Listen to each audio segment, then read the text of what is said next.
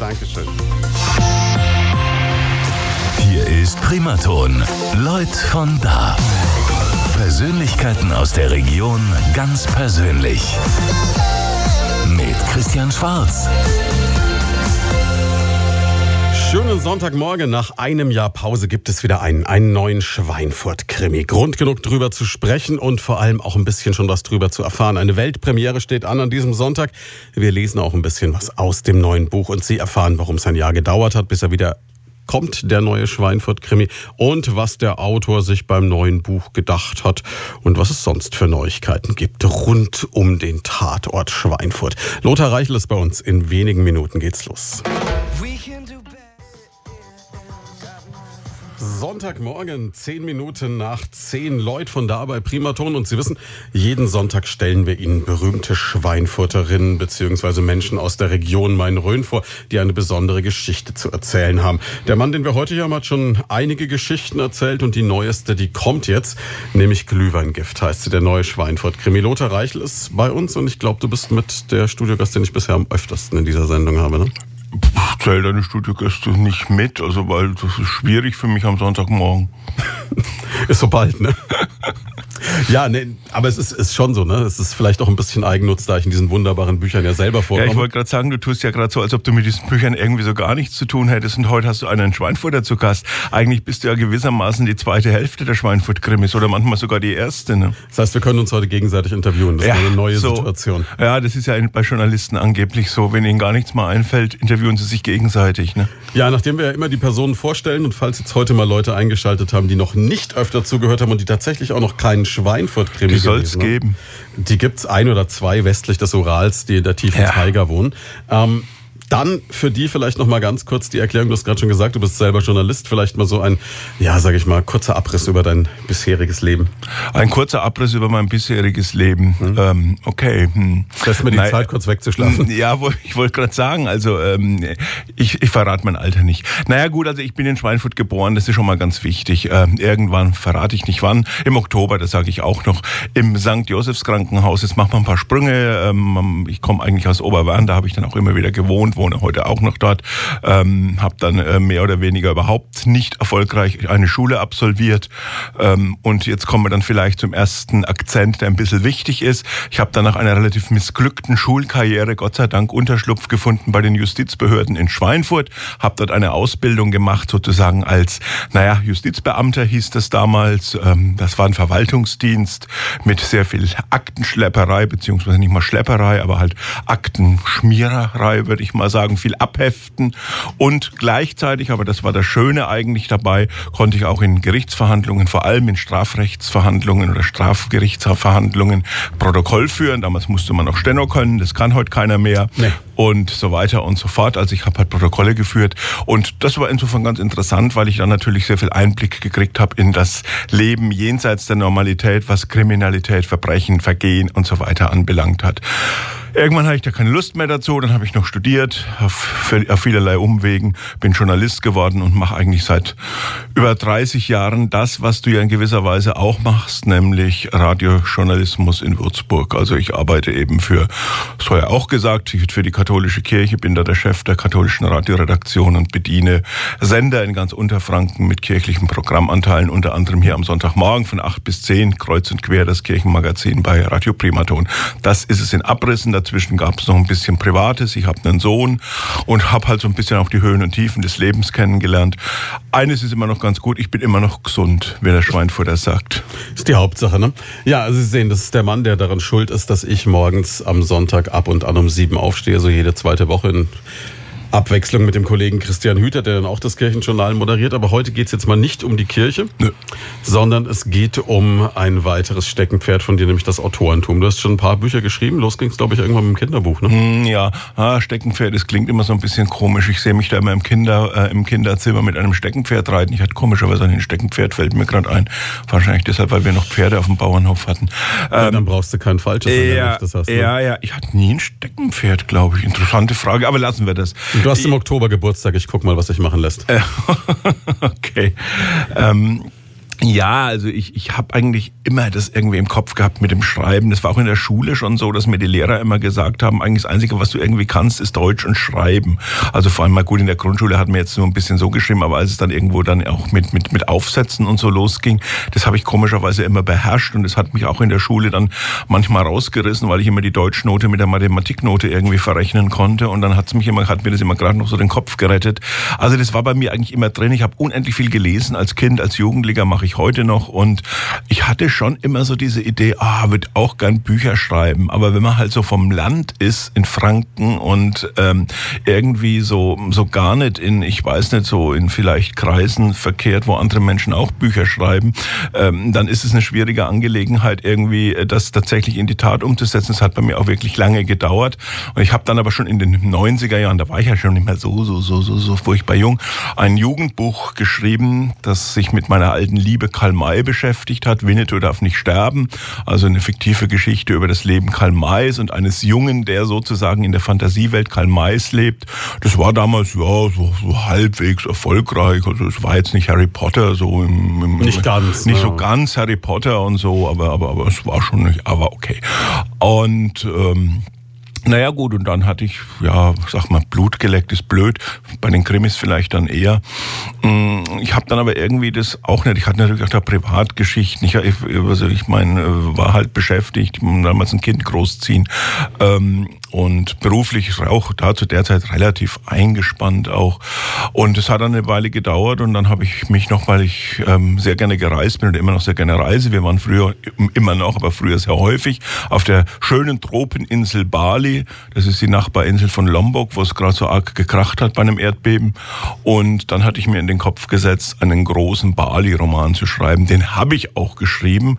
Der trug irgendwann mal den schönen Titel Paradies zum Sterben schön. Mhm. Dabei ist es dann aber nicht geblieben. Ich habe das Buch mittlerweile auch veröffentlicht im Jahr 2014, also vor vier Jahren hat es mein Verleger damals dann gesagt, das machen wir und es ist ein schöner Band geworden, ein großes Buch, fast 600 Seiten mit Schutzumschlag und Lesebändchen, wunderbares Buch, schönes Titelbild. Also von daher ist mein großer Wunsch, den Bali-Roman auch in gedruckter Form ähm, zu erhalten oder zu bekommen oder auf den Markt zu kriegen.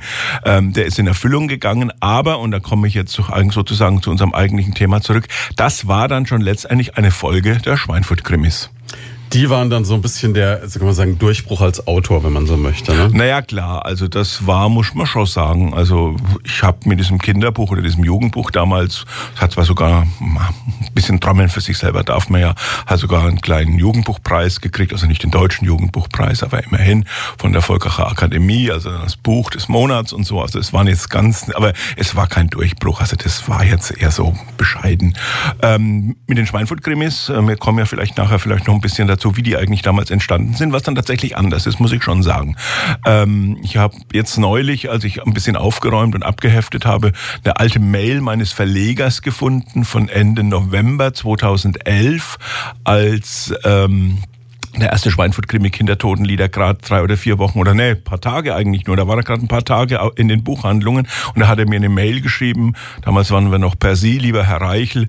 Es brummt, der Krimi geht durch die Decke. Äh, wir freuen uns alle und dann stand, stand der Satz, Sie dürfen sich auf ein schönes Weihnachtsgeld freuen. Gibt Schlimmeres, kann ich mir vorstellen, ne?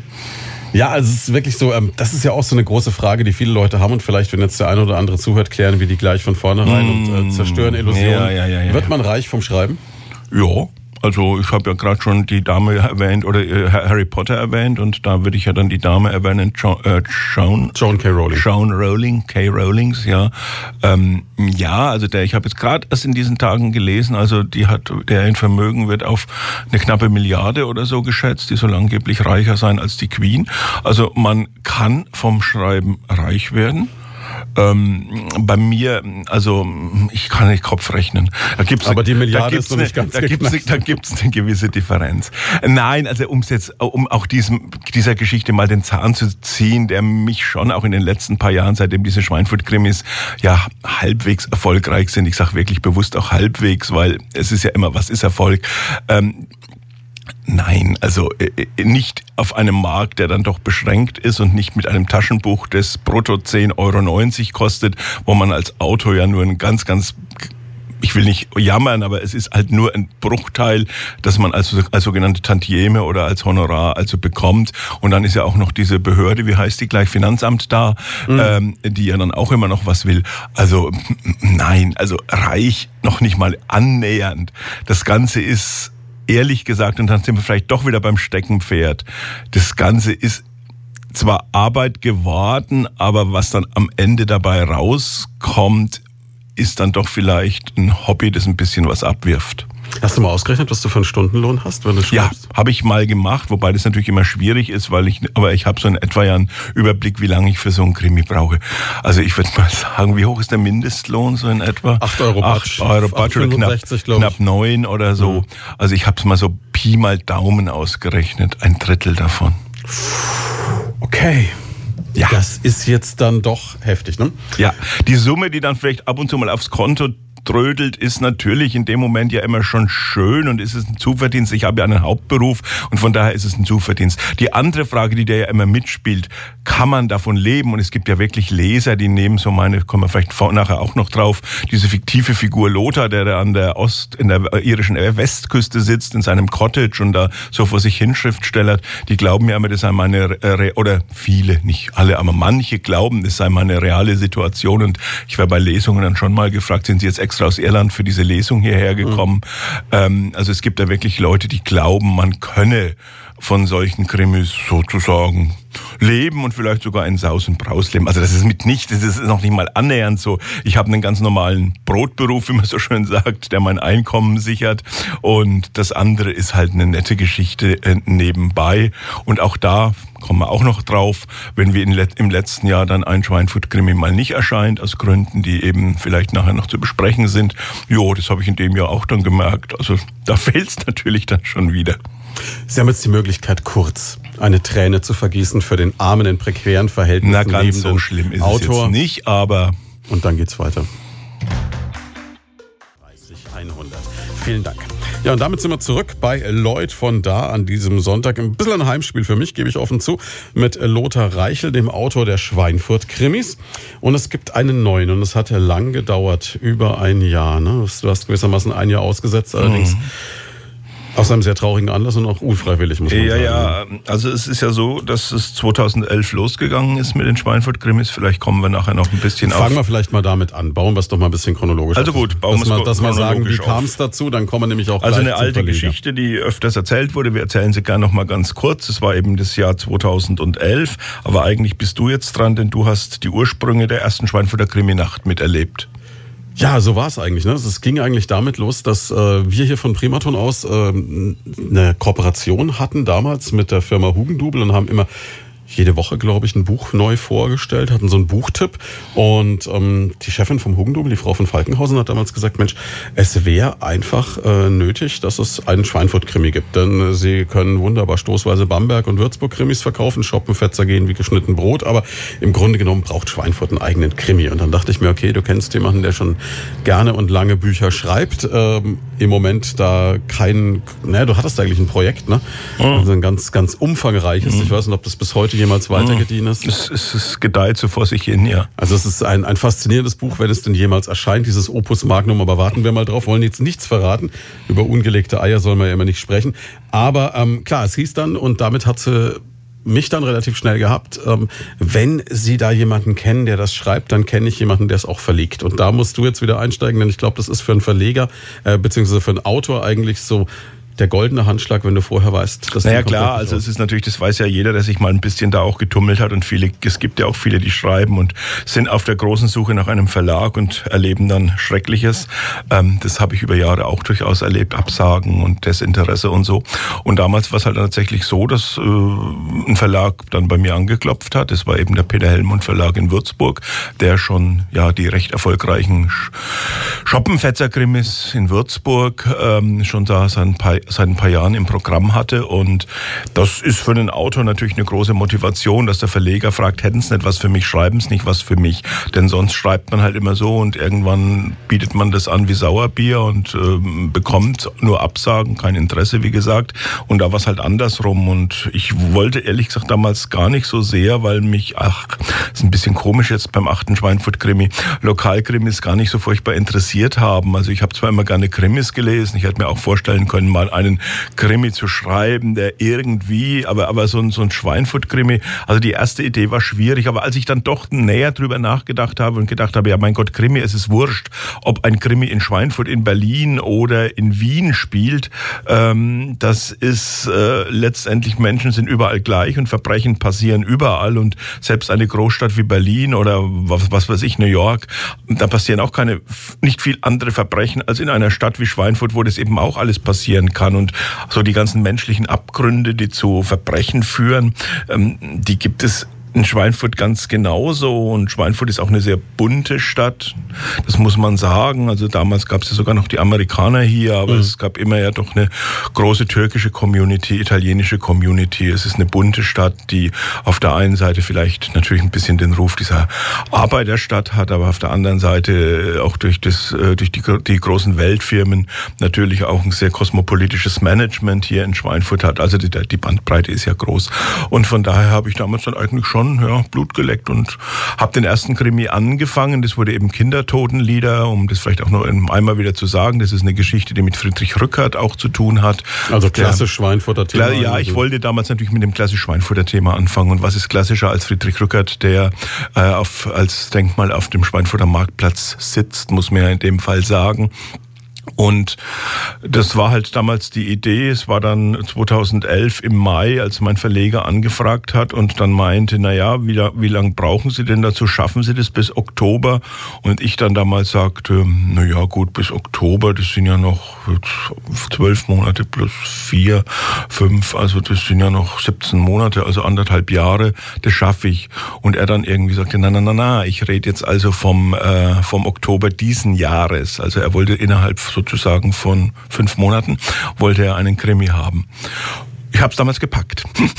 Aber es war, ich erinnere mich an die Zeit, es war nicht leicht. Also man hat ja. telefonisch praktisch nicht mehr erreicht. Nee, das war also einer der heftigsten Sommer meines Lebens. Ich habe nur geschrieben, ich habe mir die Finger wund geschrieben, aber ich habe es damals geschafft. Das war dann der erste Schweinfurt-Krimi, von dem ich vorhin erzählte, wo ich dann Ende November die Mail gekriegt habe. Es läuft, es brummt, es summt. Ähm, ja, und das war dann schon der Beginn einer, hm, ja, ein bisschen selbstgefällig, äh, schon einer Erfolgsserie, die ich nicht unbedingt erwartet hatte. Mein Verleger hat immer gemeint, doch, das wird funktionieren, weil ich kenne das aus Würzburg. Die Leute mögen sowas und Schweinfurt hat auch so seine ganz eigene Identität, seinen ganz eigenen Stolz. Und wenn die Schweinfurter jetzt auch eine eigene Krimireihe haben, dann, dann, dann, dann geht das. Oh, und so ist es dann auch geworden und mittlerweile sind ja dann sechs weitere erschienen und der, also das war der erste, sechs weitere, sieben und jetzt eben der achte, der jetzt, da kommen wir noch drauf, ich denke mal so Mitte Oktober dann endlich in den Buchhandlungen liegt. Ja, und der gute Peter Hellmund, der damals noch der Verleger war, hat ja auch äh, aufs erste Buch gleich eine Eins gedruckt, weil er sagte, da kommt. Ja, ja, das war auch ganz interessant. Also wir haben nie über den zweiten Band gesprochen und als dann das erste Buch rauskam, damals im November, äh, war hinten eine Eins drauf und habe ich gesagt, was soll denn diese Eins? Er hat gesagt, die Eins bedeutet, dass es da jetzt auch eine Zwei geben wird. Also das war mit mir gar nicht abgesprochen, aber er wusste schon aus seiner Erfahrung heraus, dass das eine Reihe wird. Und es hat sich auch ähm, dann herausgestellt, die Menschen, die Leser vor allem auch Krimileser lieben Reihen. Also das hat schon Georges Simenon mit, mit seinen Kommissar McRae-Romanen gewusst. Und das weiß eine Donna Leon mit ihren äh, Venedig-Krimis. Und Sherlock Holmes von Arthur Conan Doyle. Ja, auch das war, wobei die natürlich damals eher sogar in Zeitschriften erschienen sind, aber eine Reihe, was natürlich auch, also Menschen lieben Reihen, die lieben auch im Fernsehen Reihen, also sie, verlieb, sie lieben auch ähm, Leser, vor allem lieben auch ähm, vertraute Personen, sie mögen Anteil daran nehmen. Und so ist ja deine Figur dann sozusagen, die am Anfang ja auch nur eine Idee war, dich als Held und als Detektiv in diese Geschichten zu nehmen. Da hat sich dann ja auch so ein bisschen so eine Art kleiner Kosmos drumherum gebildet. Also in allen Krimis gibt es ja immer wieder mehr oder weniger dieselben Personen, die sich aber entwickeln und es gibt auch immer Konstellationen, die einfach ähm, ja auch zum einen entweder zu Konflikten führen oder zum anderen eben vielleicht auch zu einer gewissen Komik führen, wie zum Beispiel der ewige Volontär Sören Eckenstar, der aus Wilhelmshaven, das übrigens nicht in Ostfriesland liegt. Ich entschuldige mich bei allen Ostfriesen. Ähm, und ähm, das sind halt so, ja, so gewisse Running Ja, Gags. die Polizeisprecherin, Ja. dann natürlich die, die Oma Martha Grimm, die seit einigen Ja. Bänden neu dabei ist. Ja. Und, und, und. Jetzt ist es ja auch immer so eine Gratwanderung, finde ich, bei diesen Regionalkrimis. Also ich habe, nachdem die jetzt so gehypt wurden, mal versucht, einen von diesen Ritter Fall-Krimis zu lesen. Und die sind ja wahnsinnig erfolgreich. Wir Mhm. Diese Knödel-Dingsbums-Dinger Genau, ja. da. Und, und ich weiß, also wir haben auch hier in der Redaktion Leute, die finden die super. Ah, mir war es ein bisschen zu viel Lokalkolorit, um es mal vorsichtig. Ja. zu formulieren. Ne? Ja, das war meine Befürchtung damals auch. Und ich habe damals auch, du weißt ja, du warst ja von Anfang an mit dabei und ich habe ja auch damals mit dir viel besprochen und gesagt, also wenn ich das mache, dann wird es kein Bratwurst-Krimi. Also ähm, das war mir auch von Anfang an suspekt. Nicht, dass ich, ich bin Frank, Franke, ich, ich esse auch gerne Bratwürste und ich lebe auch gern in dieser Region und ich nehme auch an dieser Region teil und ich mag das Bier und den Wein und, und, und, und, und so weiter. Das ist schon alles gut. Aber wenn man sich dann also nur darüber definiert und sagt, also ich, ich, ich ich stelle nur das jetzt so in, in, in, in den Vordergrund, also so, so fränkische Folklore dann und es geht nur darum, ähm, also das ist mir dann, dann doch, also ich wollte, das war mein Anspruch und ich denke, es ist auch in jedem dieser Krimis gelungen, ich wollte echte Kriminalromane schreiben. Also das heißt, einen Krimi, der wirklich auch menschliche, letztendlich Tragödien beinhaltet, weil jedes Verbrechen ist auch immer eine Tragödie, oft für beide Seiten, für das Opfer, aber auch für den Täter. Ähm, ich wollte das zeigen, also wirklich auch psychologisch, das sollte nicht irgendwie Quatsch sein oder, oder nur trivial und dumm sein. Und ich wollte das auch hier in Schweinfurt tatsächlich sehr authentisch einbetten. Also von daher spielt natürlich Schweinfurt schon eine Rolle. Es spielt auch immer wieder mal, also zum Beispiel das Volksfest. Es gibt den Band Sommernachtstraum, der während des Schweinfurter Volksfeste spielt. Und der neue spielt jetzt ähm, Weihnachtsmarkt, in, ja. auf dem Weihnachtsmarkt oder der letzte vor zwei Jahren, Schlachtschüsselblut, der einfach natürlich auch mit diesem Mythos der Schweinfurter Schlachtschüssel äh, gespielt hat. Also das ist schon immer da. Aber es ist halt mehr. Also es ist, es ist schon mehr und es ist der Krimi ist nicht nur Tragödie, er ist auch immer Rätsel. Das ist mir auch immer ganz wichtig. Also die Spannung entsteht eben auch durch die Frage, wer hat's denn getan und warum ist das Verbrechen passiert? Und also auch ein bisschen so dieses fast äh, Sudoku-hafte, ähm, ähm, einfach Puzzleteilchen zusammenzusetzen, bis am Ende ein Bild entsteht, das dann oft ganz anders ausschaut, als man am Anfang gedacht hat. Also der Anspruch war bei mir schon auch immer da. Ja, und dann ist es natürlich auch so, also zum einen gibt es natürlich diese, diese Krimis, die sehr lokal bezogen sind. Ähm, haben wir jetzt schon gehört, das wird nicht passieren. Also es wird auch Blackie das Kochbuch wahrscheinlich als Zweitvermarktung irgendwann nicht geben. Nein.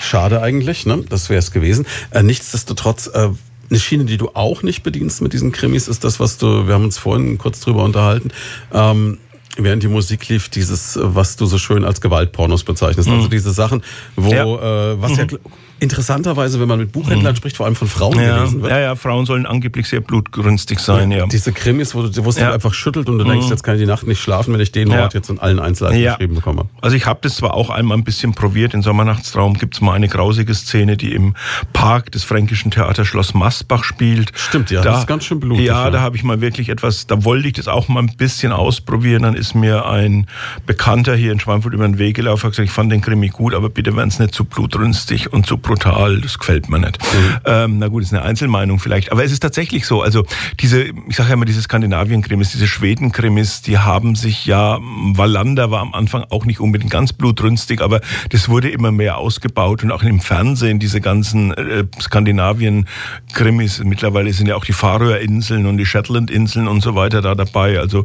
Finnland, Schweden und Norwegen ge- reichen gar nicht mehr.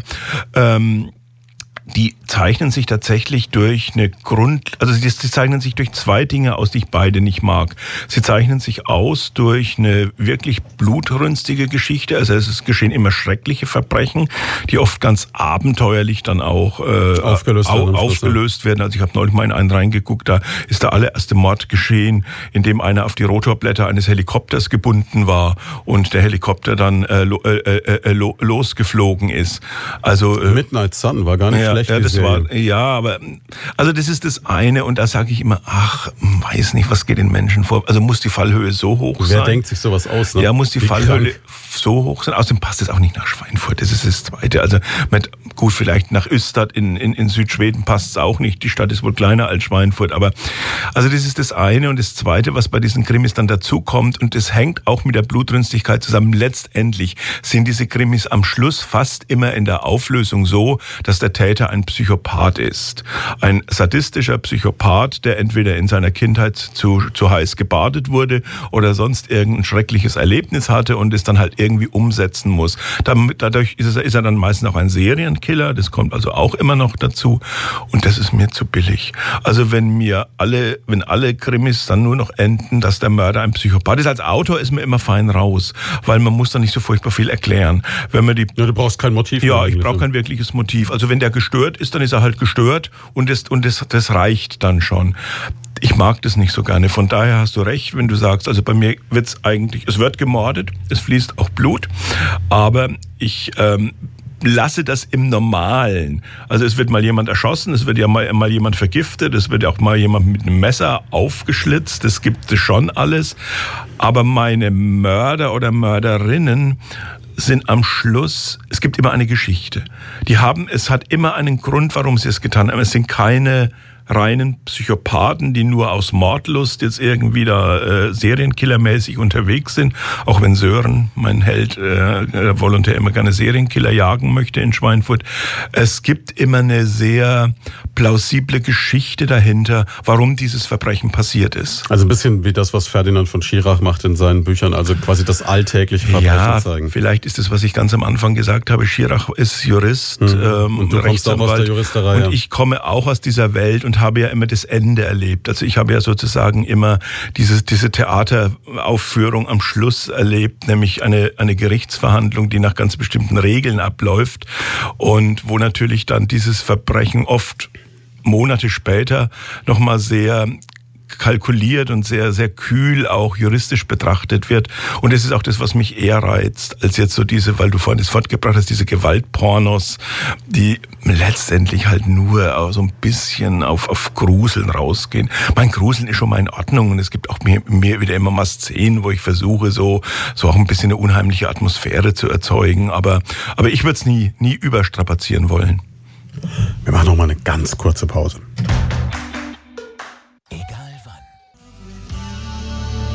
Neun Minuten vor elf. Leut von da bei Primaton an diesem Sonntag mit Lothar Reichel, dem Autor der Schweinfurt-Krimis. Wir haben schon ein bisschen drüber geredet, wie es zu den Schweinfurt-Krimis überhaupt gekommen ist, wie die Entstehungsgeschichte war und dass es eigentlich sieben Bände lang jedes Jahr einen neuen gab. Du hast dich zwar immer so ein bisschen geweigert äh, zu sagen, oh Gott, schon wieder in einem Jahr einen durchklopfen, aber der damalige Verleger Peter Helmut war da ziemlich dahinterher. Ja klar, es war also schon natürlich auch sein Verdienst und den Job, bei den Schoppenfetzern, der Kollege aus Würzburg, der Günther Huth, ist da auch recht fleißig. Der, der schreibt hat, aber auch schmalere Bücher. Ja, die sind immer ein bisschen dünner, aber der macht das natürlich schon mittlerweile seit 15 Jahren oder so. Also der hat schon auch jedes Jahr einen rausgehauen.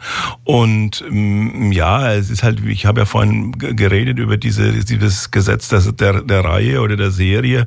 Und ähm, klar, Verlagsarbeit ist auch, ist auch Kommerz, man will auch Geld verdienen und es von daher ist es auch für den Verlag schön, wenn es vor dem vor Weihnachten, vor der vor der großen Einkaufszeit einfach immer ein, ein, ein Buch gibt, das, das gut läuft und von daher war Peter Helmut eigentlich immer da dahinterher, dass tatsächlich jeden Herbst einer erschienen ist, was bei mir am Anfang so keinesfalls geplant war, das hatte ich mir am Anfang überhaupt nicht vorstellen können. Und ich erlebe es ja auch im Bekanntenkreis. Also letztes Jahr habe ich Dramen erlebt im näheren Bekanntenkreis, dass Menschen gesagt haben, ich weiß nicht, was ich meinen Eltern jetzt zu Weihnachten schenken soll oder meiner Frau zum Geburtstag, denn es gibt keinen Schweinfurt-Krimi. Und es war ein sehr trauriger Anlass, der dazu geführt hat. Vielleicht ja. kannst du es kurz erzählen. Ja, also es hat tatsächlich im letzten Jahr ja keinen gegeben, obwohl der, den ich jetzt gerade fertig schreibe oder mehr oder weniger fertig geschrieben habe. Heute Nachmittag muss ich nochmal so über die Endpolitur drüber. Ähm, Der war eigentlich schon für letztes Jahr geplant und sollte im, ja, im Jahresturnus eben auch erscheinen. Aber Peter Helmund, mein Verleger, mit dem ich jetzt über Jahre zusammengearbeitet habe und dann auch persönlich befreundet war, ist leider im letzten Herbst gestorben, sehr früh im Alter von 53 Jahren.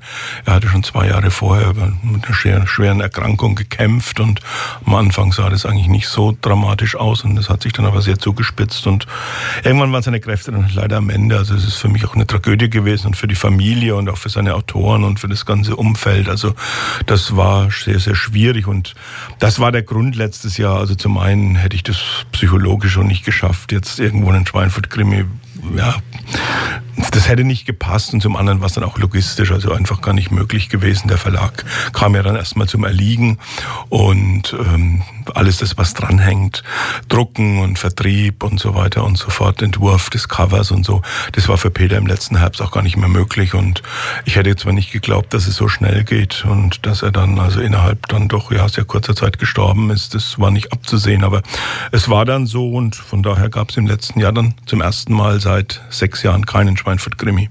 Ja, ich kann mich noch erinnern, wir waren auf der Beerdigung gemeinsam damals. Das war sehr, sehr schlimm. Und ähm, dann irgendwann danach ist halt so diese Frage aufgetaucht, wie geht's jetzt weiter? Mhm. Ne? Was macht man jetzt? Ja, gut, klar. Du bist ja dann einfach den Verleger los gewesen. Ne? Ich bin meinen Verleger los gewesen. Er hatte mir kurz vorher noch eine Mail geschrieben. Also ich kann den Verlag nicht mehr weiterführen. Ich muss den jetzt auflösen, was dann zwar so gar nicht geschehen ist erstmal, aber ähm, es wird nichts weiter passieren. Ähm, du musst jetzt gucken, was du machst. Entweder suchst du dir einen anderen Verlag oder ja, machst du es irgendwie selber oder wie auch immer immer. Also das war das und ich konnte das dann mit ihm auch gar nicht mehr weiter besprechen. Die Zeit war dann einfach um und ja, ich stand dann da und es gab eben grob gesagt nur zwei Möglichkeiten. Entweder ich schlüpfe bei einem anderen Verlag unter, hatte ein Angebot eines Verlages und habe dann allerdings mich für den anderen Weg entschieden, einen eigenen Verlag zu gründen. Also es gibt jetzt seit Mai den Buchverlag Lothar Reichel hier in Ober, mit Sitz in Oberwern, nicht in Schweinfurt. Ähm, und jetzt hat Oberwern wenigstens auch mal einen Verlag. Der Zeit. Ja, es war an der Zeit und ähm, ja, ich mache das jetzt also selber. Ich konnte die Bestände übernehmen. Ähm, ich habe auch die Druckdaten vom Peter Hellmund Verlag bekommen, von den Erben und äh, wir haben uns eben auch geeinigt, über was Rechte und so weiter anbelangt. Ich mache das jetzt also selber. Die alten Bände sind noch da, die gedruckt waren. Die müssen jetzt nur umgelabelt werden, weil es ja so eine internationale Buchnummer gibt, die geändert werden muss. Also das muss umgelabelt werden. Und der neue Band wird jetzt schon als äh, Produkt des, Lothar, des Buchverlags Lothar Reichel gedruckt werden werden. Allerdings so wie die schon bisherigen Schweinfurt-Krimis auch. Also es wird sich am beliebten Äußeren, was die Farben und so weiter anbelangt, wird sich also nichts ändern. Die Reihe, die manche im Regal stehen haben, die soll auch genauso weiter ausschauen, wie sie bisher ausgeschaut hat. Wie, welche Farbe wird er dann haben, der neue? Ähm, es ist eine Entscheidung, die jetzt in dieser Woche fallen muss. Von okay. daher will ich mich noch nicht aus dem Fenster äh, hängen. Also ich arbeite da jetzt natürlich auch mit einem Grafiker und Kommunik äh, Kommunikationsdesigner zusammen. Äh, wir sind gerade am Überlegen. Also es wird in etwa klar sein, wie das Titelbild ausschauen wird. Ähm, aber wir müssen uns jetzt tatsächlich noch über die Farbe einigen. Es ist ja immer die Frage, es gibt ja nicht so furchtbare Farben und bei mittlerweile sieben haben wir die eigentlich schon ganz gut durch. Es würde sich diesmal ein Weinrot anbieten, aber ja, da seid eigentlich schon hatten durch. wir schon ja, mal, aber das ist, war der dritte. Also von daher kann man vielleicht mal wieder eher in eine rote Richtung denken. Ja, ja der letzte war ja auch schon so rosa. Ne? Ja, ich musste mir ehrlich gesagt um diese Frage in den letzten Jahren, als Peter noch gelebt hat, nie Gedanken machen, weil Peter war ein Buchmacher mit Leib und Seele und er hat sich auch in diese Geschichten nichts reinreden lassen. Also die Bücher, die sollten immer genauso ausschauen, wie er sich das gedacht hat. Und wenn ich einen Farbwunsch hatte, der mit seinen Ideen nicht übereingestimmt hat, war das sowieso sinnlos. Er hat dann die Farbe genommen, die, die ihm gefallen hat. hat.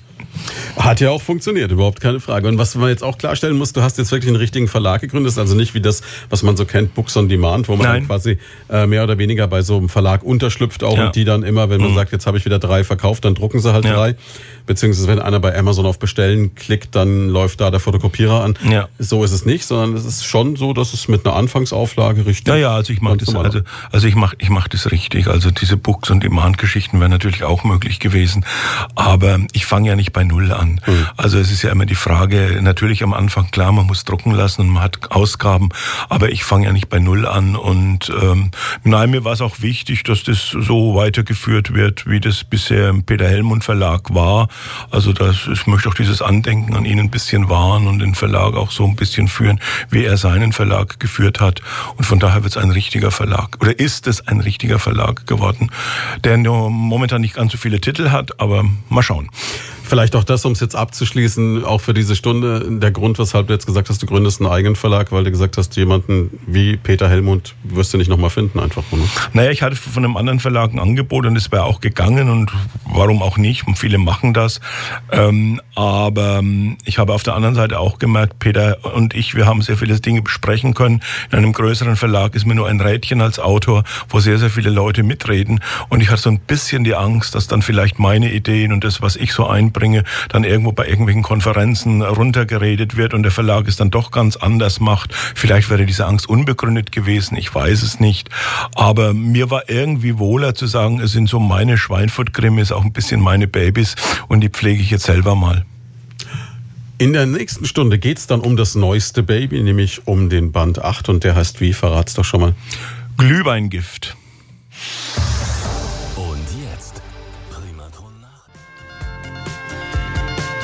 11 Uhr und 6 Minuten, der Sonntagvormittag. Eigentlich ja schon fast der Sonntagmittag. Ne? Es geht aufs Mittagessen zu und was wäre da schöner, als über Gift in Essen und Getränken zu reden. Lothar Reichel ist bei mir an diesem Sonntag. Wir sprechen über die Schweinfurt-Krimis. In diesem Jahr gibt es einen neuen und der heißt Glühweingift. Vielleicht muss man jetzt ganz am Anfang noch mal ganz kurz erklären, wenn wir jetzt über den neuen Band reden. Die bisherigen sieben Bände spielen alle innerhalb eines Jahres. Ja, das ist ja, obwohl sie innerhalb von mittlerweile ja sieben Jahren dann erschienen sind. 2011 war der erste. Ähm, habe ich tatsächlich das so gewählt, äh, dass eigentlich die Erzählzeit nur ein Jahr ist. Also ich mache jetzt nicht alle durch, aber der erste beispielsweise spielt an Fasching, Fasching dann, ja. an Fasching und dann geht's eben weiter über Ostern und äh, dann die Walpurgisnacht und der Sommer dann. Es gibt dann zwei Bände die im Sommer spielen, Herbstzeitlosen spielen dann im Herbst, äh, Schlachtschüsselblut im November, also am Martinstag zur Schlachtschüsselzeit. Und es lag dann also nahe, jetzt eben mit dem Winter und dem, dem Advent und dem Weihnachtsmarkt weiterzumachen. Also das ist eine Besonderheit dieser Krimis. Zum einen diese etwas manchmal sperrigen Titel, also Karfreitagszauber, Sommernachtstraum. Das ist immer so dieser Dreiklang. Das ist ne? der Dreiklang, der fing mit Kindertotenlieder damals an und den habe ich jetzt einfach beibehalten.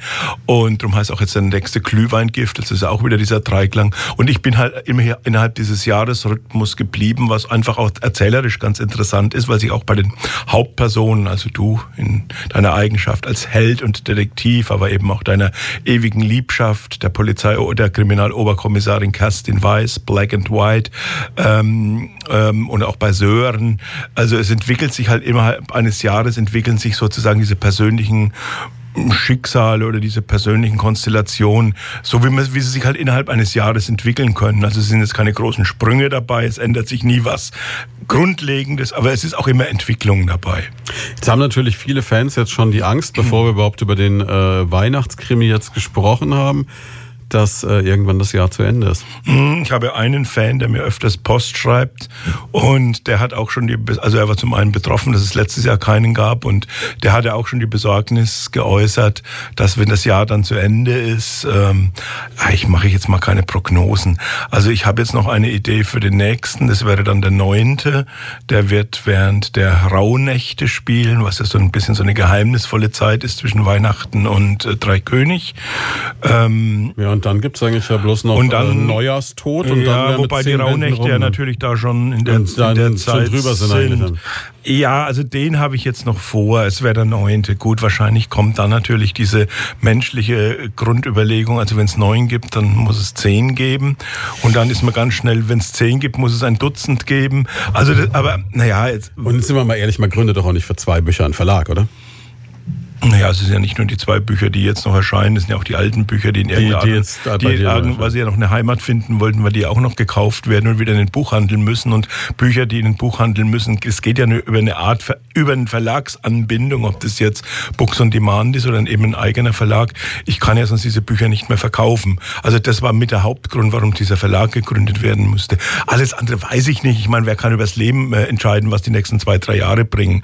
Also noch habe ich ein paar Ideen und noch glaube ich, dass auch die die, die Person, die ich da so ein bisschen aufgebaut habe im Laufe dieser Jahre, dass da auch noch Potenzial drin ist, die ein bisschen weiterzuführen. Ich habe auch so einen Regalmeter reserviert bei mir zu Hause, also insofern erwarte ich jetzt eigentlich schon, dass es irgendwann 50 Bände mit mir Appell an die, an die Treue der Leser. Also ich denke, als Autor ist man auch ein bisschen und sogar sehr stark, also ist ja auch bei anderen Künstlern so, wo es um den Applaus geht, ähm, solange Leser Bücher kaufen und man auch das Feedback bekommt. Werden sie auch geschrieben, ne? Dass diese Bücher gefallen und dass, dass die auch Fans haben.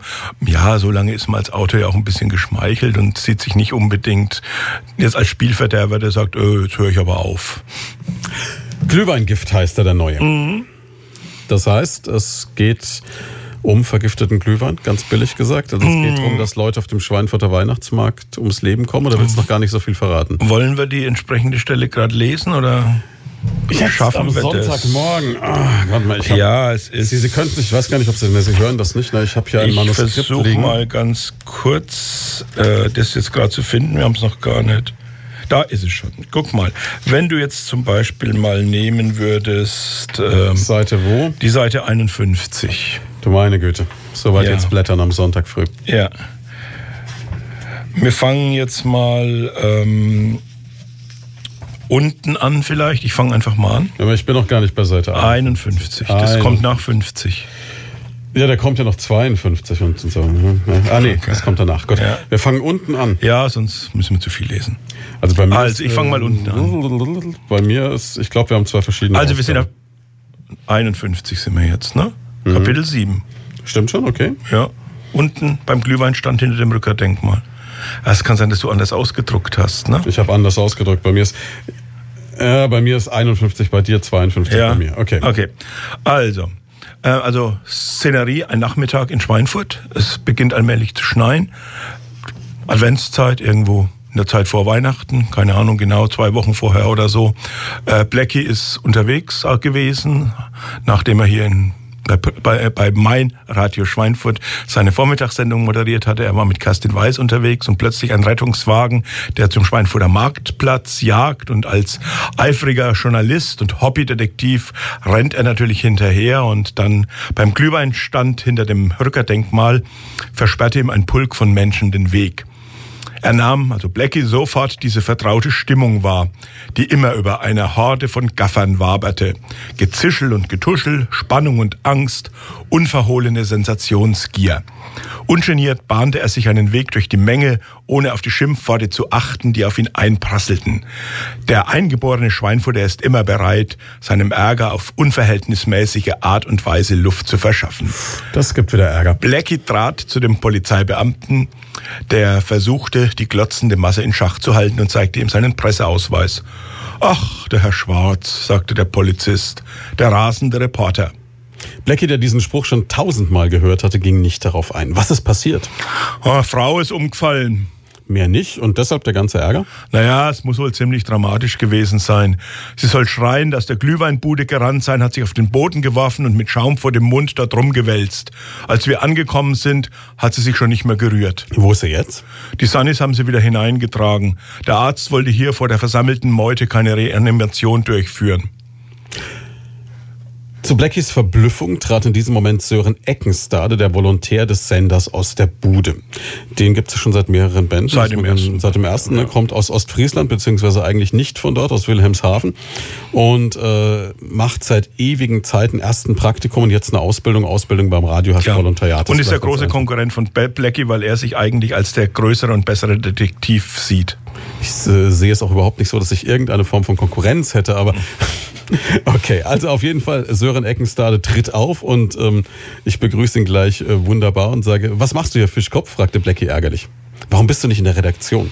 Olaf hatte eine neue Idee. Also Olaf ist der Redaktionsleiter. Ich soll die Glühweine auf dem Weihnachtsmarkt testen. Jeden Tag einen anderen. Hier habe ich gerade damit angefangen. Seit wann versteht ein Ostfriese was von Glühwein? Ich verstehe eigentlich von allen Alkoholiker etwas. Ursprünglich hatte Sören, der aus Wilhelmshaven nach Schweinfurt gekommen war, um bei Main Radio ein Praktikum zu machen, darauf beharrt, dass er nur Jever und Klare aus seiner Heimat als eigentlich einzig mögliche alkoholische Getränke ansah. Dann hat er allerdings damit begonnen, sich mit dem Frankenwein anzufreunden. Dass seine Akne sichtbar zurückgegangen war, führte er nun auf den reichlichen Genuss von Silvana zurück. Nach Sörens Aufstieg zum Volontär hatte Blackie mit Sorge bemerkt, dass der junge Ostfriese sich immer mehr zum großen Schluckspecht mauserte.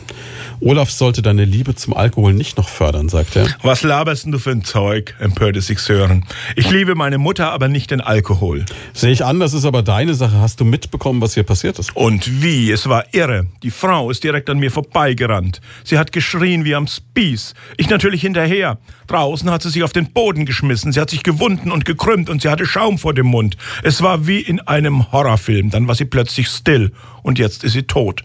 Der Notarzt hat die Reanimation eben eingestellt. Okay, du fährst in den Sender, gehst mit der einer ersten kurzen Meldung on air, aber keine Spekulationen, nur Fakten und ich versuche herauszufinden, was passiert sein könnte. Warum du? Ich könnte das genauso machen. Schließlich war ich als Erster am Tatort. Wieso Tatort? Weil hier was dahinter steckt, raunte Sören. Das habe ich im Urin. Ich tippe auf Gift. Stell dir vor, der Glühwein wäre vergiftet gewesen. Ja, und damit sind wir dann beim Glühweingift angekommen. Genau. Jetzt ist es natürlich immer schwierig. Allzu viel darf man nicht verraten, sonst ist die Spannung mhm. weg beim Krimi.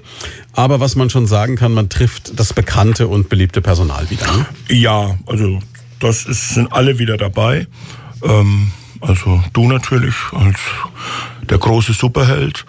Der äh, immer so sprich mehr darüber, ja. Ja. Das, das mögen die Hörer. Mhm, ja, naja, gut. Das ist ja auch so. Also du bist eben von Anfang an der Detektiv, der seine Nase überall reinsteckt und ähm, sich, es gibt hier eine Szene, wo, wo du als Sherlock Holmes bezeichnet wirst und du dann sagst, du siehst dich eher so als Philip Marlowe, also eher so als einer dieser harten Privatdetektive aus Los Angeles. Existenz so, mit viel ja. Zigaretten und Alkohol. Ja, genau.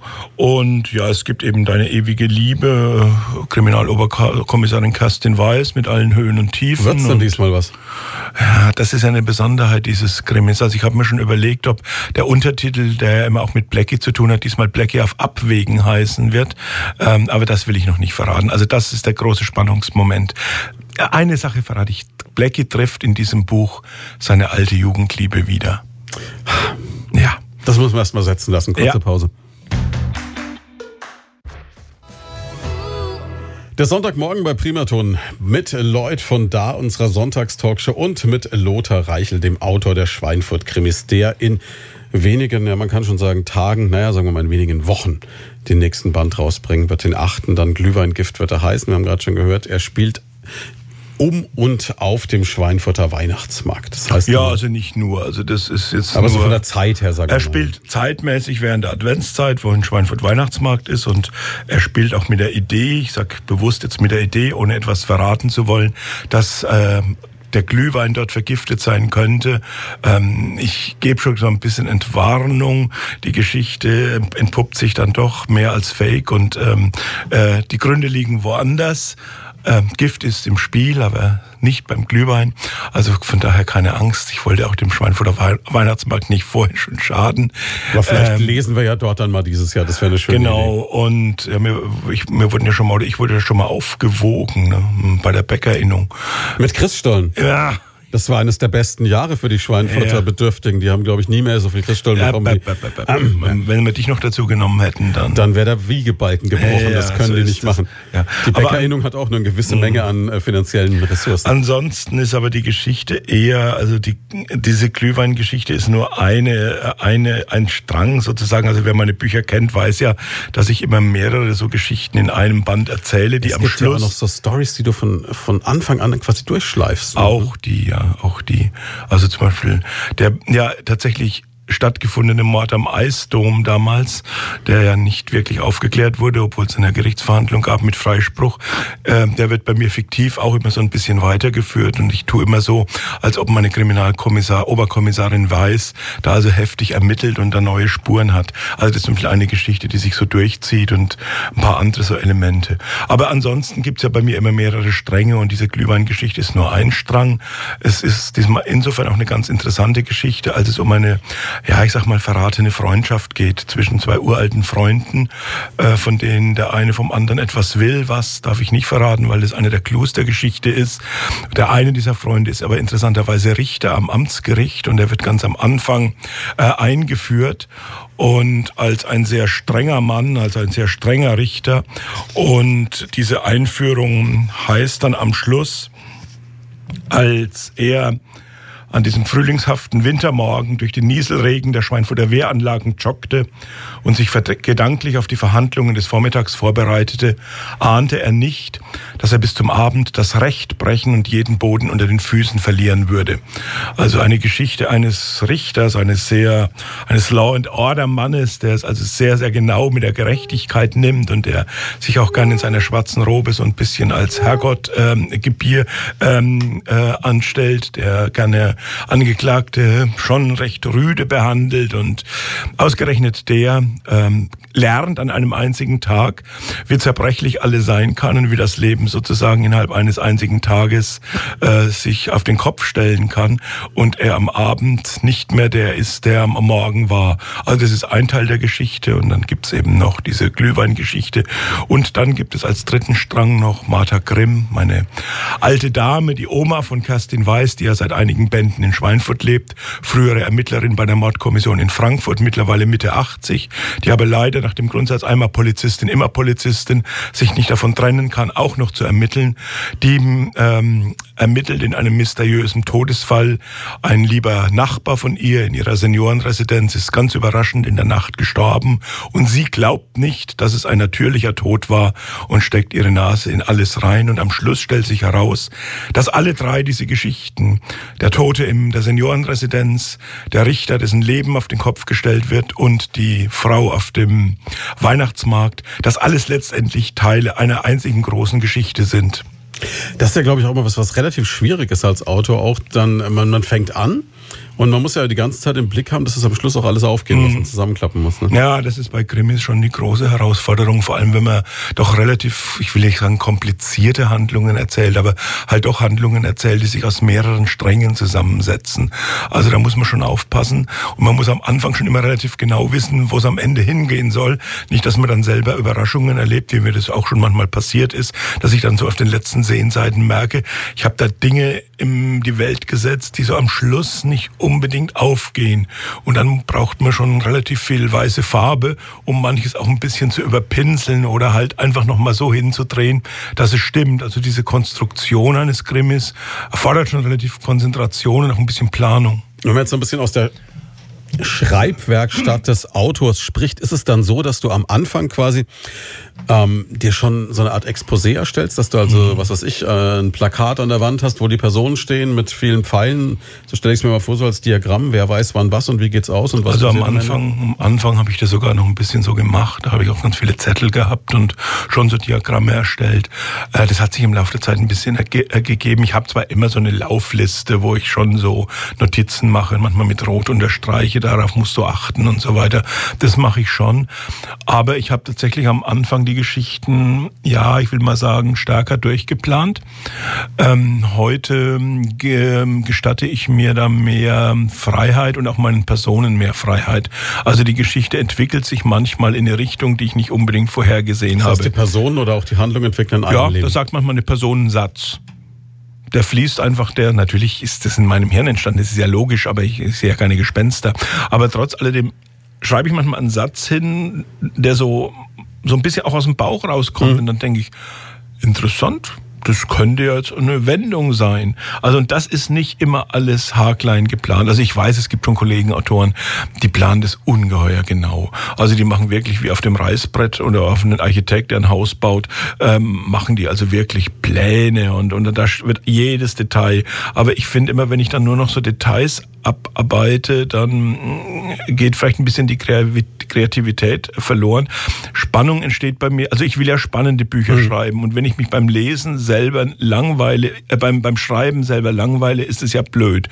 Und von daher versuche ich mich beim Schreiben immer selber zu überraschen und manchmal so eine, eine Wendung einzubauen, wo ich selber oft gar nicht genau weiß, wo geht die jetzt hin? Und dann liegt der Reiz für mich darin, zu überlegen, okay, wo könnte diese Wendung jetzt hingehen? Und das ist dann wieder Spannung für mich selber. Und ich glaube, dass diese Spannung sich dann auch auf den Leser überträgt. Kann sich natürlich auf den letzten 30 Seiten rächen, wenn man die Ja, schreibt. sag ich ja. Also zurzeit, ich bin jetzt eben so dabei. Eigentlich ist das Buch mehr oder weniger fertig. Ich muss jetzt noch ein paar so allerletzte Schleifen binden und ein paar so Knötchen noch äh, auflösen, die noch nicht aufgelöst sind. Das ist jetzt die Arbeit von heute und vielleicht noch ein bisschen von morgen.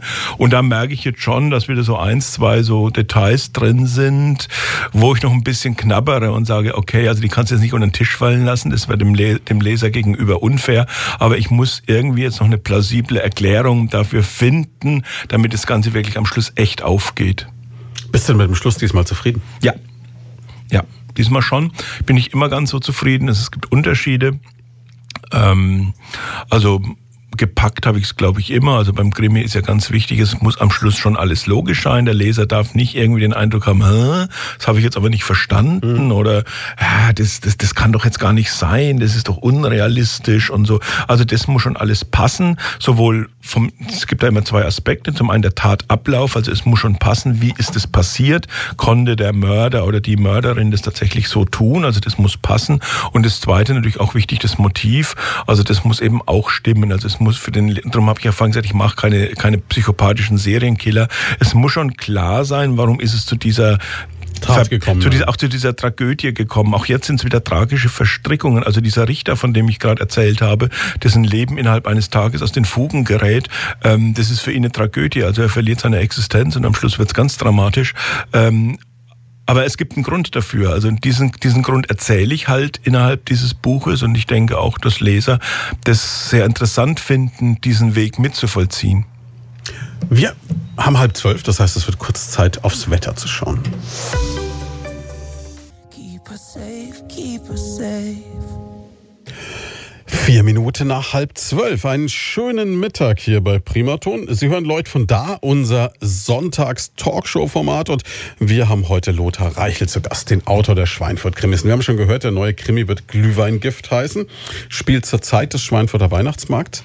Hat drei Handlungsstränge, die miteinander verknüpft werden. Am Schluss hoffentlich alle zusammen aufgehen. Das entscheidet sich heute und morgen, hast du gesagt. Du bist gerade auf den letzten Seiten. Mhm. Ja, und ähm, was ja immer das Faszinierende ist, gerade bei so Regionalkrimis und auch bei den Schweinfurt-Krimis ist immer, wie viel ist Realität, wie viel ist Erfindung, wie viele real existierende mhm. Personen tauchen da auf. Ich meine, da gibt es ganz viele, die immer rätseln, dann sich an den Namen aufhängen und sagen, Mensch, ist das jetzt der oder ist das nicht der? Plauder mal ein bisschen aus dem Nähkästchen. Wie viel also, ist denn also, immer so real? Also die große Besonderheit der Schweinfurt-Krimis ist natürlich die Person, die jetzt gerade verstummt. Äh, Christian Blecki Schwarz. Es gibt meiner Meinung nach keine zweite oder meines Wissens nach keine zweite Krimireihe, wo tatsächlich der Held, der Detektiv eins zu eins real ist. Mhm. Ganz eins zu eins ist es natürlich im Laufe der Jahre nicht geworden, aber es war ja damals unsere Grundidee zu sagen, ich erfinde nicht eine Person, sondern ich nehme jemanden, ich nehme einen Freund von mir und mache den zum Detektiv. Du hast damals zugestimmt und so ist es dann jetzt geworden. Also das ist ja die eine Besonderheit und ich schildere dich ja im Großen und Ganzen auch so, so wie du bist. Im Laufe der Jahre haben sich ein paar so kleine Blüten dann ergeben, die ich also dann angeheftet habe, die jetzt nichts mit der Realität zu tun haben. Mein Weil, Gitarrenspiel ist ja zum Beispiel dein, dein Gitarrenspiel und du fährst immer noch eine Fiat Barchetta, obwohl das lange nicht mehr der Fall ist. Habe ich aber mal und gefahren. Hast ne? du mal gefahren, ja. Und natürlich auch so die Charaktereigenschaften, die sind die, das bist schon du, jetzt ein bisschen Sportmuffel und so weiter. Aber mittlerweile habe ich dann natürlich auch die eine oder andere Facette eingebaut, die sich einfach so entwickelt hat, wo ich jetzt sagen würde, das ist jetzt nicht äh, Christian in, in, in, in, der, in der Realität. Also da vermischt sich das. Also das ist das eine. Dann gibt es natürlich, und das sind vor allem bei meinen Verbrechern, ist es so, da habe ich mich eigentlich immer bemüht, das sind eigentlich immer fiktive Personen. Also da möchte ich jetzt nicht jemanden ähm, sozusagen kompromittieren, indem ich. Könnte es jetzt sein, wenn äh, ich der Nachbar mal völlig ärgere, dass du ja. sagst, den mache ich jetzt mal zum Mörder? Ja, also manches verrate ich auch nicht, ähm, was mir da manchmal durch den Kopf geht. Ähm, und dann gibt es eben so eine, eine, andere Ebene. Also es gibt ja ein paar Personen, die auch wie so Running Gags auftauchen, immer wieder mal. Also eine Person taucht ja immer wieder auf, das ist Joe, der, der Barista von Viva Porcellino, einer Kaffeebar immer noch in der Judengasse. Ähm, in Wahrheit heißt der berühmte Barista von Schweinfurt Mike. Michael Mangold. Also der wird bei mir schon relativ eins zu eins auch geschildert. Er hat zwar einen anderen Namen, aber er hat Tattoos und einen etwas äh, wilden Bart. Ähm, interessant finde ich ja eigentlich nur, denn, dass, dass, dass ich etwas vorausgesehen habe. Ich habe damals, seine Kaffeebar hieß ja Viva Barista in der Judengasse und ich habe sie damals in Viva Porcellino umgetauft. Also Porcellino ist Ferkelchen. Das im Italienischen, das war äh, so eine kleine Reminiszenz an Schweinfurt, an den Namen Schweinfurt, mhm. also das Ferkelchen. Dass natürlich äh, Mike jetzt eine neue Kaffeebar eröffnet hat, die er Fleischerei nennt und damit also sozusagen stärker am Fleisch dran ist und an Porcellino als ursprünglich, das finde ich in gewisser Weise ja charmant. Auf der anderen Seite ist natürlich so zum Problem, wie wenn ich mir ein neues Auto kaufe oder wenn äh, der Mike jetzt umzieht aus der Judengasse mhm. raus und einen neuen Laden ja, gut, bleibt die Frage, Bleibt es bei dir dann so, wie es ist? Oder hm, ich machst spiel, du mit quasi? Ich spiele mit. Also es gibt zum Beispiel in dem äh, Band Totengräber Spuck gibt es eine Passage relativ am Anfang, wo du tatsächlich in einem Autohaus Kümmel und Ziegel ähm, bist. Auch da gibt es Ähnlichkeiten. Äh, weil du ähm, dir ein neues Auto kaufen musst möchtest. Dann kommt aber leider die äh, Nachricht, dass dein Freund Lothar in Irland verschwunden ist und vielleicht von der Todesklippe gesprungen ist, worauf du hin, woraufhin du den, den Autokauf erstmal wieder ad acta legst und eilig nach Irland reist. Mhm. Also das heißt, ich habe da schon ein bisschen damit gespielt und auch diesmal gibt's wieder so den einen Hinweis, er hatte schon länger vor, sich mal wieder ein neues Auto zu kaufen, aber wie immer im Leben schob er alles vor sich her und so weiter und so fort. Also ich spiele schon mit diesen Gedanken oder mit diesen Dingen. Jetzt Mike oder Joes äh, Kaffee Kaffeebar, also die ist bei mir jetzt im Augenblick noch in der Judengasse, also das habe ich jetzt mal gelassen. Erklärt sich vielleicht auch daraus, dass wir ja vorhin schon gesagt haben, die Buchhandlung spielt innerhalb eines genau, Jahres. Genau, also ich kann die Sprünge jetzt nicht zu groß machen, aber ich beobachte das natürlich schon immer und versuche das auch immer einzubauen. Naja, und dann gibt es eben ein paar so Personen, die tauchen halt immer wieder auf, mehr oder weniger versteckt. Also es gibt ja, also der Herr Michael lacht ja immer, wenn er mich sieht und fragt, wann es den nächsten Krimi gibt. Also bei mir müssen ja mal Leichen abtransportiert worden von den Schauplätzen des Verbrechens. Und bei mir beispielsweise heißt das Schweinfurter Beerdigungsinstitut Medig. Mhm. Es gibt ja zwei große Schweinfurter Beerdigungsinstitute, Meda und Michael. Und bei mir ist das sozusagen Medig aus beiden zusammengesetzt. Dann gibt es ja die Buchhandlung Kakadu ähm, mhm. am, am, Marktplatz. Wer Kolibri kennt, weiß dann auch, ähm, was Kakadu, Kakadu ist. Ja, und auch da werden die Personen ja, ja wieder eins zu eins fast Ja, oder das habe ich jetzt gerade erst wieder geschrieben, dass also auch die, am Rossmarkt die Buchhändlerin Friederike Vogler vor ihrer Buchhandlung steht. Ähm, also solche Dinge, die sind ja da, die sind auch relativ leicht äh, zu erkennen. Und da möchte ich jetzt vielleicht noch eine kleine Geschichte erzählen, die mir eigentlich wichtig ist. Es gibt, hat im letzten, vorletzten Jahr schon schon eine Schülerin gegeben, ähm, die Benita Braun.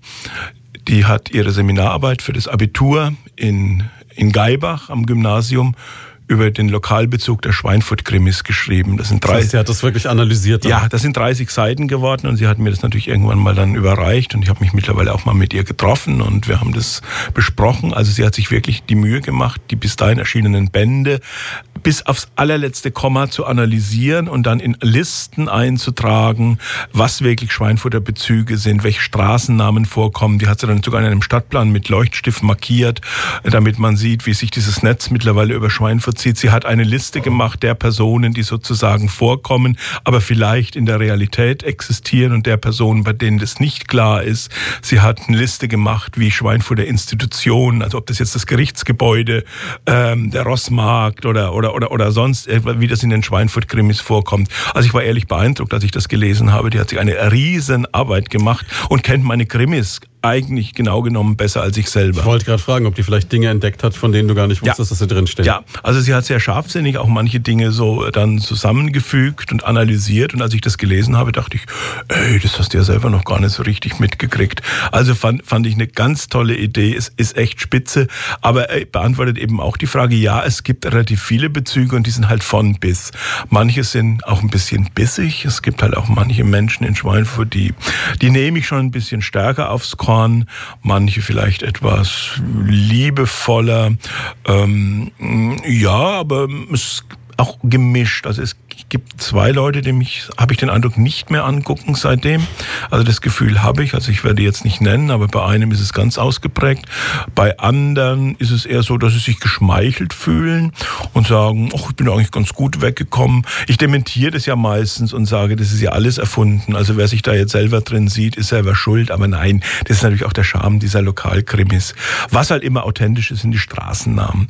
Übrigens auch so ein Problem, weil ich oft bei Lesungen oder von Lesern gesagt bekomme, ah, mir gefallen die Krimis echt gut, weil man kennt halt Schweinfurt und ach, man kennt halt alle Straßen.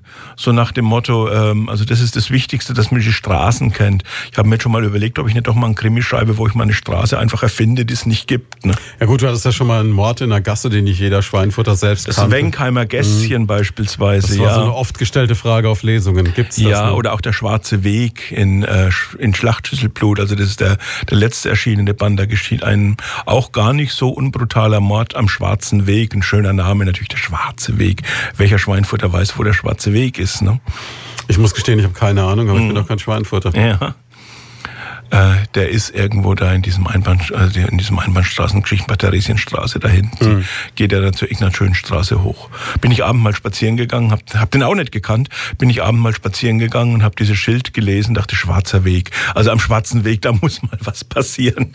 Ist es jetzt auch so, dass sich Leute dann äh, bewusst bewerben als, als Leiche, als Held, als Naja, Verbrecher? das ist angeblich so ein Märchen. Also in Würzburg soll es angeblich der Fall gewesen sein, dass der Kollege Huth angeblich schon gefragt wurde, wurde, was es kosten würde, da in einen Krimi reingeschrieben zu werden. Also mir ist es nur ein einziges Mal passiert, allerdings nicht, nicht mit Angebot eines, einer Finanzierung, aber tatsächlich hat damals eine bekannte Schweinfurter Persönlichkeit bei mir angerufen und gesagt, sie würde gerne auch als Nebenperson oder sogar als Leiche in meinem Krimi auftauchen.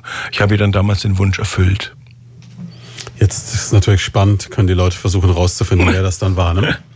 Es ist ja, glaube ich, aber für viele auch das, was den Reiz ausmacht bei den Regionalkrimis. Ja, dieses, dieses ein bisschen, das ist von hier, da sind so die Eigenheiten. Und, und auf der anderen Seite gibst du Schweinfurt auch ab und zu mal richtig eine mit. Haben wir ja vorhin in der Stelle, die du gelesen hast, auch gehört. Also du, du schaust den Leuten schon aufs Maul und das ist auch nicht immer so, das erlebe ich ja auch bei mir als Person, nicht immer unbedingt nur angenehm, ne? Mm, also ich denke jetzt nur äh, so, so Friede, Freude, Eierkuchen. Also es gibt ja hier auch in Schweinfurt Probleme und die Stadt hat auch Probleme und manches finde ich hier auch nicht toll. Und dass ich ich zum Beispiel manchmal so einen kleinen Seitenhieb gegen die Leerstände in der, in der öden Innenstadt äh, äh, loswerde. Ich denke, das teilen viele Schweinfurter auch und wir wissen auch die Gründe. Das ist nicht nur der Onlinehandel und so. Das ist eine Entscheidung, die halt vor vielen Jahren mal getroffen wurde, am Rande der Stadt etwas anderes zu bauen. Und dann darf man sich natürlich, äh, wer Stadtgalerien sät, wird leere Innenstädte ernten. Das ist ja äh, in gewisser Weise klar. Also diese Seitenhiebe, die gibt es schon. Ich überstrapaziere es nicht nicht. Mhm. Also es gibt Autoren von Regionalkrimis, die viel stärker in die Lokalpolitik eingreifen, im Nürnberg beispielsweise, die da auch ganz anders, auch, auch Politiker, Lokalpolitiker relativ stark auch angreifen und sie auch teilweise lächerlich machen. Also das tue ich jetzt nicht. Ich denke, meine Seitenhiebe sind immer noch relativ dezent.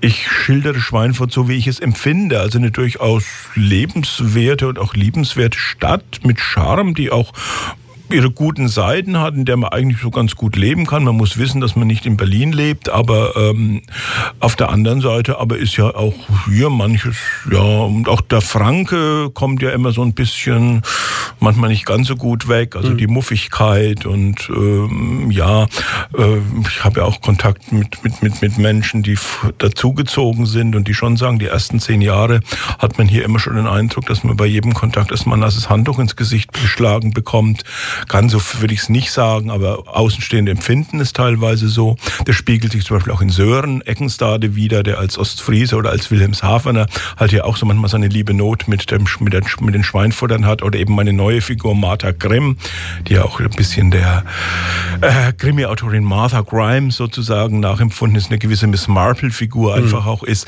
Die kommt ursprünglich eben aus Hessen, die war in Frankfurt bei der Polizei und die Hessen haben ja ein bisschen mehr gebabbelt drauf und so weiter. Also die leidet auch auch so manchmal ein bisschen unter der Schweinfurter Muffigkeit und, und der, der Robustheit. Also das ist in den Krimis schon da. Aber ich versuche die Waage zu halten. Auf der anderen Seite schilder ich Schweinfurt auch, auch als, als interessante Stadt, in der was los ist. Und ich denke, die Mischung macht. Und komischerweise hat mir das bisher, glaube ich, noch kein Leser übel genommen, dass es geheißen hat, ja, wird der Schweinfurt verunglimpft oder so. Nee, ich glaube, das Gegenteil ist der Fall. Die Leser mögen mein Krimi-Schweinfurt so, wie es ist.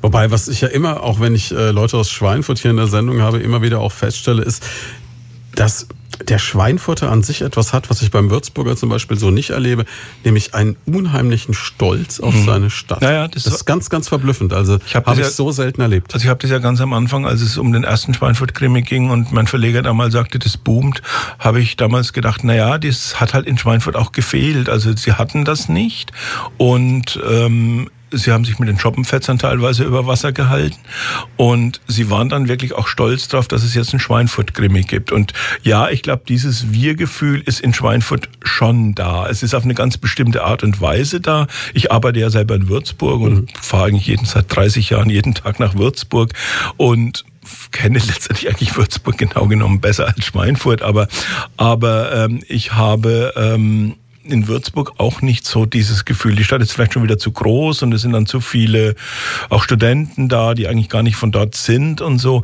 Das Schweinfurter Wir-Gefühl ist stärker. Also ich kenne ja noch Geschichten so aus den 60er Jahren, ob das wirklich stimmt, weiß ich nicht, aber ich habe es zumindest noch erlebt, als wir früher ein Auto hatten und wenn man irgendwo hingefahren ist und man hat eine Schweinfurter Nummer irgendwo gesehen, dann haben die Leute die Scheibe runtergekurbelt und haben sich also wild und eifrig äh, zugewunken oder gegenseitig angehupt dass sie Schweinfurter sind. Und ganz früher soll es angeblich so gewesen sein, wenn man jenseits des Brenners äh, auf dem Weg nach Italien ein Schweinfurter Auto gesehen hat, haben beide angehalten, sind ausgestiegen und haben sich die Hände geschüttelt. Also so soll, so soll das Schweinfurter Gefühl äh, mal gewesen sein. Das habe ich nicht erlebt, aber dieses wir hupen uns zu und wir winken uns zu, weil wir Schweinfurter sind, das gab's mal. Ich meine, das gibt heute nicht mehr. Also ich war jetzt äh, letzte Woche noch in Berlin gewesen, habe ich auch zwei, drei Autos mit Schweinfurter Nummer gesehen. Hast du nicht also mir kam jetzt nicht der Gedanke zu winken. Hättest es mal probiert, vielleicht hätte es funktioniert. Ja. Wer weiß es, ne? Kurze Pause nochmal.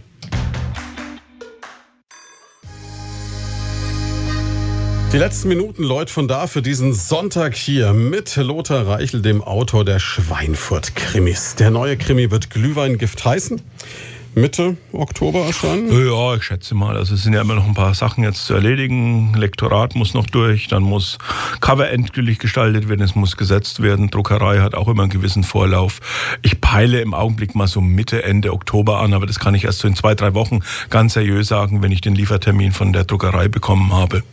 Wir werden es dann auf jeden Fall bekannt geben hier bei Primaton, überhaupt keine Frage. Ja, und dann ähm, ist ja für viele jetzt der Gedanke, okay, du hast jetzt deinen eigenen Verlag gegründet, endet das irgendwas daran oder ändert das irgendwas daran, wie man an das Buch rankommt? Nee, gibt es nach wie vor in allen Buchhandlungen. Naja, es ist einfach ja, der Verlag äh, bedingt ja, dass ich das in dem professionellen Buchhandel mache. Das heißt, das Buch wird bestellbar sein für die Buchhandlungen, es wird für die Großhändler bestellbar sein, es wird für Amazon bestellbar sein, äh, es ist lieferbar innerhalb der Be Be Frist, also selbst im Schweinfurt werden die natürlich vorrätig sein, weil der Buchhandel sich entsprechend eindeckt. Ansonsten auch, sind auch die älteren Exemplare immer noch wieder zu bestellen bestellen.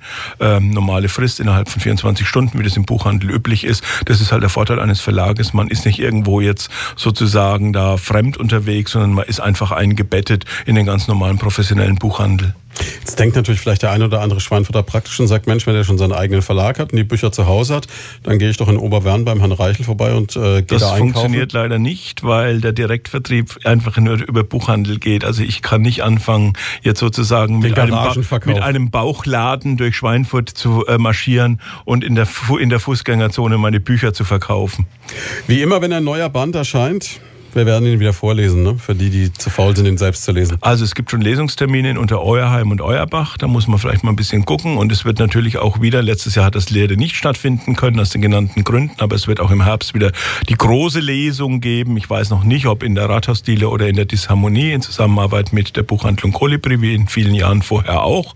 Äh, das ist ja immer so ein kleines Event in der Vorweihnachtszeit. Ich denke, diesmal wird es wahrscheinlich sogar schon eher im, im, im November sein. Aber da sind wir gerade noch an einem Termin am Fest festklopfen und das wird dann entsprechend auch in den Medien, in den Zeitungen bei euch und so weiter veröffentlicht werden, Groschenheft und so. Ja, und dann geht es natürlich wieder darum, sich relativ schnell Karten zu sichern, gerade wenn es eine Disharmonie ist. Disharmonie haben wir eigentlich immer ausverkauft, wenn wir dort waren. Ja, also falls diese Lesung da wieder sein sollte, dann einfach äh, sehr schnell äh, Vorverkauf auch bei der Kolibri-Buchhandlung. Aber wie gesagt, auch das wird jetzt, wir sind ja jetzt gerade, die Schulferien sind gerade erstmal zu Ende.